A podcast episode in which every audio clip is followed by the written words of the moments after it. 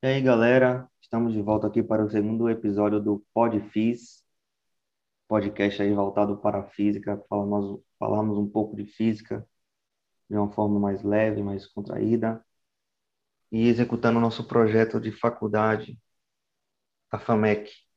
Me chamo Victor Hugo. Oi, tudo bem com vocês? Meu nome é Maiane dos Santos.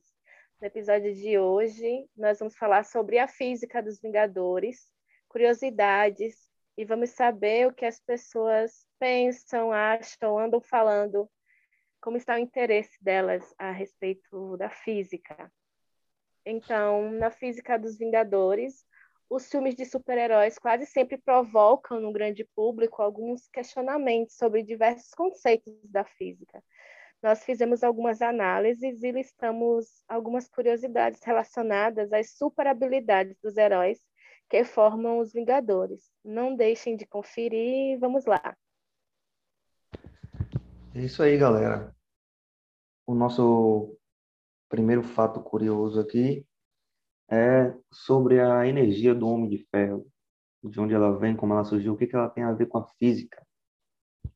Lembrando lá do primeiro filme ainda, né, do Homem de Ferro 1, após aquele acidente em ele se envolveu com estilhaços de granada, o personagem, né, o, o homem Tony Stark, ele acorda com um potente eletroímã em seu peito, cuja principal função desse eletroímã, que foi colocado no peito dele pelo colega dele de cela, que era um cientista chamado Ho Insen, o nome do personagem, tinha a função de retardar o avanço dos fragmentos metálicos do explosivo que se dirigiam ao coração dele por meio da força magnética, que é uma das forças que nós estudamos em física, uma força que um material tem para atrair o outro através de elétrons, né, de das, das camadas de valência, enfim. Como que esse eletroímã foi instalado? Por esse companheiro dele. É, inclusive ajudou né, na, na criação de uma miniatura do reator ARC, um reator de fusão nuclear que foi usado como fonte de energia para o seu eletroímã, ou seja, para recarregá-lo e depois alimentar o seu famoso exoesqueleto metálico, que é aquela roupa, né? Que ele se veste lá de homem de ferro e ajudou a criar outras e outra, outros e outros exoesqueletos metálicos. Esse reator que aparece no filme, que é criado né, pelo personagem Howard Stark, que é cientista e também pai de Tony, ele foi inspirado em um reator que existe, o que se chama tokamak. Ele é um eletroímã em formato parece que, que nos lembra uma rosquinha que confina em uma pequena região de vácuo dele um feixe de plasma em altíssimas temperaturas. Isso que gera energia para o eletroímã que fica no, no peito do, do personagem Homem de Ferro. Aqui no Brasil, existem três reatores desses, reatores Tokamak, e todos eles são utilizados atualmente para pesquisa em grandes universidades.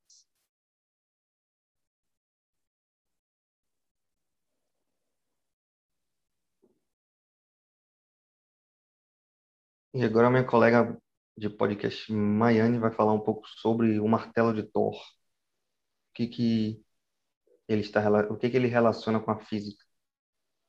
Ah, o, martelo de, o martelo de Thor. Thor, o deus da mitologia nórdica, é um dos integrantes do, dos Vingadores, bem famoso, por sinal. Ele é usuário do poderoso martelo. É, Mine? Como é o nome do martelo, hein, Vitor? Mionir. Mionir. Mionir. É? Isso. Ah, é assim Mionir. que eu pronuncia. Certo. A arma é usada por Thor como um condutor de seus poderes, capaz de gerar grandes correntes elétricas, retornar a mão do seu portador livremente, independente das distâncias, além de transportar o seu usuário quando balançado, possivelmente devido à sua grande inércia, que nós falamos no primeiro episódio, que é a primeira lei de Newton. De acordo com os quadrinhos, o martelo foi forjado a partir do núcleo de uma estrela em seus estágios finais de vida, em razão de um grande colapso gravitacional, provavelmente uma estrela anã, ou ainda uma estrela de nêutrons. Também falamos no primeiro episódio, vão lá conferir depois. A densidade desses corpos celestes está entre as maiores de todo o universo. Dessa forma, o martelo, o martelo de Thor deveria ter uma massa de alguns milhões de quilogramas. Além disso, há um encantamento sobre esse objeto, que se torna infinitamente pesado nas mãos de quem não for digno de manejá-lo. A figura desse martelo, até relatada no filme, falando quando ele fala: Você não é digno para segurar esse martelo. Então vamos falar também agora sobre o incrível Hulk, que é um dos Vingadores. Isso, isso. Eles, eles ficam fazendo essa brincadeira lá no filme, né, da questão do não é digno, porque tem a parte da física real ali, caso existisse o personagem, mas tem essa coisa do encantamento também, né, da mitologia e tal. E você falou sobre um negócio aí, é, sobre uma estrela anã e tal, né? E eu até vi a imagem de um, uma imagem é, ilustrativa dessa desse tipo de estrela. Engraçado que no filme, no filme Vingador, o penúltimo, Vingadores, é, Guerra, Guerra Infinita. Isso. Guerra Infinita ou foi o último? Acho que foi Guerra Infinita mesmo. Que ele tem, ele tem que recuperar o. Ele perdeu esse tal desse martelo dele, né? Ele citou aí, o Mjolnir. E ele precisa construir uma nova arma. E ele foi lá na, no planeta onde foi construído o martelo. E o planeta realmente é igualzinho às imagens que a gente acha de uma estrela anã. E aí eu não sei se eles fizeram por brincadeira o, o, os diretores do filme e colocaram até um anão cuidando do planeta, que na verdade é um anão gigante, né? E aí deve ter algum trocadilho com alguma questão aí, porque, tipo assim, a estrela é anã, só que ela é um tamanho de um planeta. Então, um anão que estivesse lá não seria um anão como a gente conhece, né? Seria alguém muito maior. Isso, é mais pra gigante. É, isso mesmo. Bom, sobre o Incrível Hulk, né? Como ele surgiu, que foi depois de um acidente que envolveu uma grande exposição à radiação gama durante a detonação de uma bomba experimental. E aí, o cientista, né, o Bruce Banner, nome do personagem, desenvolveu o poder de se transformar em uma criatura de força colossal e pele esverdeada que a gente conhece como Hulk. Com altura de 2,30 metros e, 30, e cerca de 630 quilogramas, um pouco mais de meia tonelada. Números bastante impressionantes, né, quando comparados ao de Bruce. Um ser humano, era um ser humano comum de 1,60 e 58 quilos. Bom, por mais impressionante que fosse essa transformação, algo ainda é mais intrigante, a origem de sua grande massa adicional. Possivelmente, uma grande quantidade de energia foi absorvida durante o evento radioativo que o transformou, já que, de acordo com a equação de Einstein, olha aí um dos nossos físicos preferidos aí, citados, explicando aí a possível né, transformação desse personagem, ela existe em uma relação entre massa de repouso e energia. Dessa forma, a cada nova transformação, o gigante verde utiliza uma quantidade de energia similar àquela consumida em todo o território dos Estados Unidos da América no ano de 2008, conforme dados publicados no site da Agência Central de Inteligência CIA. Ou seja, imagine aí, cada vez que Bruce Banner vai se transformar em Hulk, ele gasta toda a energia que todos os americanos usaram no ano todo de 2008. Ou seja, cada transformada dele devia ter um apagão, né? No país inteiro, de tanta energia que ele absorve. Além disso, essa quantidade de energia é cerca de 100 vezes maior que a energia liberada pela explosão da bomba atômica mais potente já produzida, a Tsar Bomb. Você vê o tamanho de diferença de energia. A radiação gama liberada na fissão nuclear, a mesma que transforma Bruce Banner, é altamente ionizante, ou seja, tem o poder de arrancar elétrons de átomos e moléculas e até mesmo de alterar o DNA de seres vivos. No entanto, a alta intensidade presente nesses raios gama é muito nociva aos seres vivos e provavelmente mataria um ser humano comum. É o que deveria ter acontecido com ele, né? Ele deveria ter morrido. Mas aí, não sei por que motivo ele sobreviveu e ocorreu essa transformação aí, que a física tenta explicar, né? Não é algo concretizado. Por isso ele é um personagem fictício. Verdade, que nem a teia do Homem de Aranha, que ele adquiriu essas teias a partir de uma aranha no laboratório, foi? Ela estava sendo estudada, parece uma tarântula. Isso. Uma tarântula que também gera teia. Aí ele foi picado, foi isso? Acho que foi isso. É, Peter Parker, né? O nome dele, isso. todo mundo conhece. Já houveram várias regravações, lançamentos desse, dessa história que utiliza Isso. suas teias para imobilizar inimigos e para locomover-se.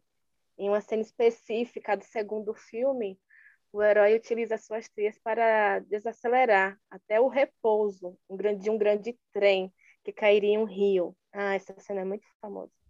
Carregando quase mil passageiros, os trens de Nova York movem-se até 85 km por hora, muito rápido, com uma massa de 200 mil quilos. Portanto, de acordo com os cálculos de dinâmica e cinemática decorrentes da segunda lei de Newton, as teias devem ter exercido uma força imensa, muito grande, de aproximadamente 300 mil newtons sobre o trem. É muito forte, né? Esses valores é. indicam que as teias sejam ainda mais resistentes que cabos de aço. Mas o que é mais impressionante é o fato que algumas aranhas reais produziriam o mesmo feito se suas teias tivessem as mesmas dimensões que as produzidas pelo herói. Muito interessante isso. Alguns materiais sintéticos, como os nanotubos de carbono, podem apresentar resistências similares e até mesmo maiores. Quem sabe no futuro teremos esses materiais no lugar, no lugar de cabo de aço. Quem sabe? Hum. Será? Quem ah. sabe, né? Os materiais foram evoluindo tanto que hoje vai construir um prédio, você bota só um pouquinho de, de concreto e o resto é material lá pré-moldado, né? Até gesso de, feito de isopor. Então, Verdade. Sabe, Tem né? lugares aí que nem usa concreto, pouquíssimo mesmo, quase nada. Pois é, então. Bom, o próximo e último personagem que pode ser analisado pelas questões da física é o Capitão América né, e o seu escudo. Esse escudo utilizado por esse Vingador original, que é o primeiro né, dos Vingadores, o nome do personagem Capitão Steve Rogers, é capaz de absorver vibração e impacto, estocando toda a sua energia cinética, olha aí a energia cinética, e devolvendo-a no sentido oposto. Além disso, por meio dele, o Capitão América consegue saltar de grandes alturas sem sofrer qualquer dano pois todo o impacto é absorvido pelo material do escudo. Um metal fictício extremamente resistente chamado de vibrânio. De acordo com as origens desse material apresentado nos quadrinhos, todo o vibrânio da Terra veio em um meteoro, cerca de 10 mil anos atrás. Deixamos aqui a seguinte questão. Se o vibrânio é capaz de redirecionar a energia cinética de qualquer tipo de impacto, a queda do meteorito deveria ter acarretado efeitos catastróficos, causando uma destruição de grandes dimensões. É porque se o meteorito seria todo feito de vibrânio e o vibrânio ele consegue absorver toda a energia e redirecionar, né? Ele não sofreria no impacto e aquilo que ele batesse sofreria todo o, restante desse impacto. Né? Por isso, tudo à sua volta, ou quase tudo à sua volta, deveria ser ter sido danificado ou modificado. Falando em vibrânio, eu lembro que quando eu estudava ainda lá em Salvador, na disciplina, na aula de uma disciplina chamada Ciência dos Materiais. Aí a professora estava contando um caso que ela estava dando aula e ela perguntou pro, na sala dela qual era o, o material mais resistente da atualidade para ver se os alunos sabiam. E aí ela disse que um dos alunos respondeu que era vibrânio, porque ele achou que existia, entendeu? Entendi. Achou que o que era citado no filme era verdadeiro não era, e não era fictício. Hum, interessante. Muito interessante sobre. Pois bem, Maiane, estão aí os personagens da trilogia, né, da saga, né, Vingadores. E Aí explicados, meio explicados aí, né, pela física. muito interessante isso. Eu gostei bastante desse assunto. E o que os alunos estão achando, que as pessoas estão achando sobre a física, sobre esse assunto? Pronto, Eu vamos tô lá. começando Então, a gostar, tô achando super interessante, tô me interessando mais. é, né? Isso, esse podcast está adiantando bastante. É isso aí. Esse é o intuito. Então, eu vou passar aqui as respostas do, o resumo das respostas do, de um formulário, né, que a gente passou aí para Uhum. a galera responder, que era em relação à física, à disciplina, à, à universidade, que as pessoas achavam, né? E aí, vamos lá. Um formulário, até então, teve um, um total de 12 respostas, né? E eram sete perguntas, cinco objetivas e duas subjetivas. E eu vou passar aqui as perguntas e já vou dizer quais foram os percentuais das respostas, né? A primeira pergunta era: tem dificuldade em compreender a disciplina, que no caso é a disciplina de física, ou Tenho. física, é, não sei se tu tem, né? Também física ou física 2, né? Que no caso é a disciplina voltada para esse projeto. Bom, E- 58,3% das pessoas responderam que sim, 41,7% responderam que não. Eita, E ficou aí? meio a meio. Foi meio a meio. Por aí, quase isso. E aí a segunda pergunta era qual o motivo? Ou seja, tanto para quem respondesse sim, tanto para quem respondesse não. Hum. 50% das pessoas responderam tenho afinidade. 8,3% responderam não sei para que usarei no futuro. Geralmente a gente, a gente Já acha tá isso. né? usando. É. 41,7% responderam muita conta. A galera respondeu aqui, metade respondeu tenho afinidade, mas eu não sei se a galera entendeu. Porque a maioria respondeu que tinha dificuldade em compreender a disciplina. E aí o motivo foi maior foi ter afinidade. Eu acho que a galera achou que era não tenho afinidade, deve ser isso. E aí Será? respondeu, acho que foi isso, que aí a maioria respondeu tenho afinidade. Entendeu? Ah, Sendo que entendi. a maioria, na, na pergunta anterior, tinha dito que tem sim dificuldade em compreender a disciplina. A minoria respondeu que não. Bom, a pergunta seguinte era se as pessoas conheciam as leis da física, né? As grandes leis da física ou as principais leis da física. 16,7% responderam que não, não conheciam, não conhecem. 33,3% diz, dizem que talvez conhecem. E 50%, ou metade das pessoas, responderam que sim, que conhecem sim as leis da física. A outra pergunta era sobre as... Oi? Oi, mãe? Eu falei, às vezes elas pensam que conhecem. É, a gente também ouve falar alguma coisa, a gente acha que conhece e tal, né? Já ouviu falar alguma vez. Tem uma lembrança assim bem... Verdade. A outra pergunta era se as pessoas conheciam as três leis de Newton, né? Aquela que a gente falou lá no primeiro episódio. Todas disseram que sim. Então, a galera tá ligada aí, né? Bateu muito Que também essa, essas três leis de Newton aí lá no ensino médio, né? Hum, verdade. É, é, a outra pergunta é se a galera tinha vontade de ouvir um podcast sobre a disciplina, né? Relacionado à física. É, 83,3% das pessoas disseram que sim.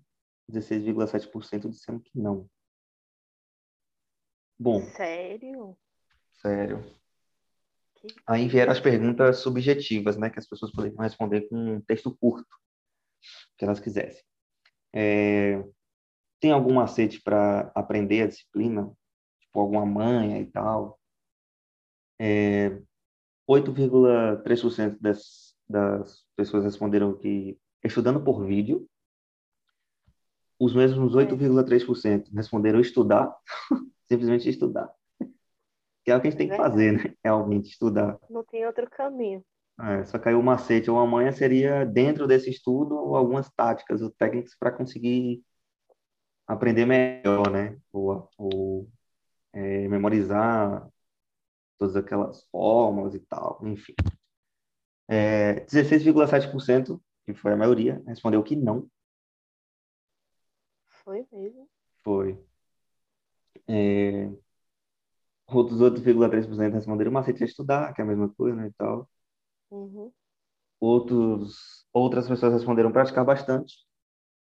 Verdade. Praticar Isso. bastante. Outras pessoas responderam quanto se tem afinidade, dá para aprender. Ok. E quando não tem também. É, a, é, a pessoa completou, né? Quando tem afinidade, fica mais fácil aprender disciplina. Macete é assistir vídeo aulas no YouTube, por exemplo. Pronto. É a mesma resposta lá do estudando por vídeos, né? Uhum. Estudando por vídeos no YouTube. Ah, vamos ver, o macete é estudar. Acho que quem respondeu isso foi, uma, foi para algum professor. O macete é estudar. Isso é coisa de professor. Será? É, outros 8% responderam sim. Outra pessoa respondeu só estudar, em exclamação.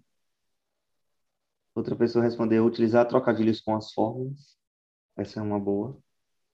As fórmulas geralmente são abreviações, né? Ou só uma letra para representar uma palavra, né? Uma, uma expressão, uma força, uma energia.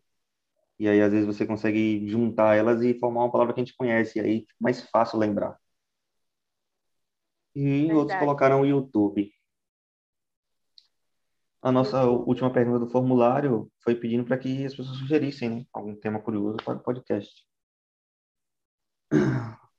Uma galera respondeu desbravando, desbravando a física. Outros pediram para explicar os raios e trovões. Ah, Outra que resposta, legal, também gosto desse. é, no, no próximo ou nos próximos episódios, a gente já poderia falar um pouco sobre isso aí, raios e trovões, né? Isso. Quem, Legal, sempre tem pessoal. aquilo, né? Quem vem primeiro, o, o raio Isso. ou o trovão? Porque o trovão, no caso, é o som, né? Isso.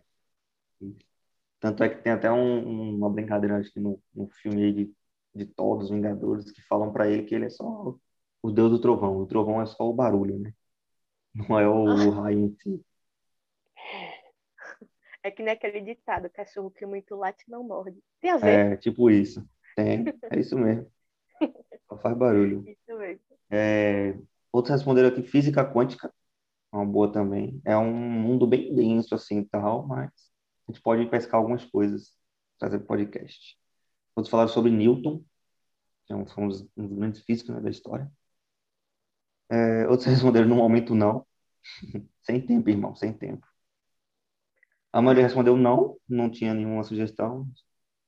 Vai só ouvir mesmo o que a gente trouxer. E é, responderam aqui viagem no tempo. Viagem no tempo é uma boa.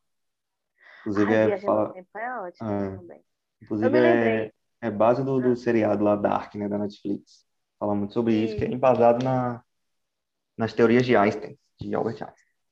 Sabe o que eu me lembrei quando você falou de física, física quântica? Tem a ver também com Hum. que ele também é um dos Vingadores. É, o Homem-Formiga, Isso, ele ele é. usa muito É, no é isso filme, né? mesmo. Física É, no filme dele fala muito sobre isso, realmente. Isso, Passeia realmente. muito so- sobre esse tema aí.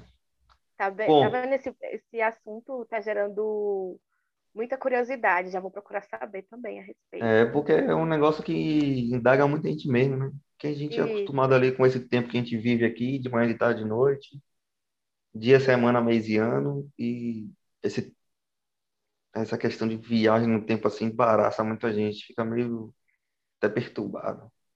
Muito legal. Diz que existe, viu? Diz que existe. Pois Porque é. tá- Eu não acredito nem, nem desacredito de nada. É, a gente não pode desacreditar de nada. É isso aí. Bom, então é isso aí, galera. Ficamos aí com mais um episódio do Podfis. Se você gostou, comente em alguma rede social que a gente vai soltar também. Vai estar soltando também no no Instagram, no Face, no WhatsApp.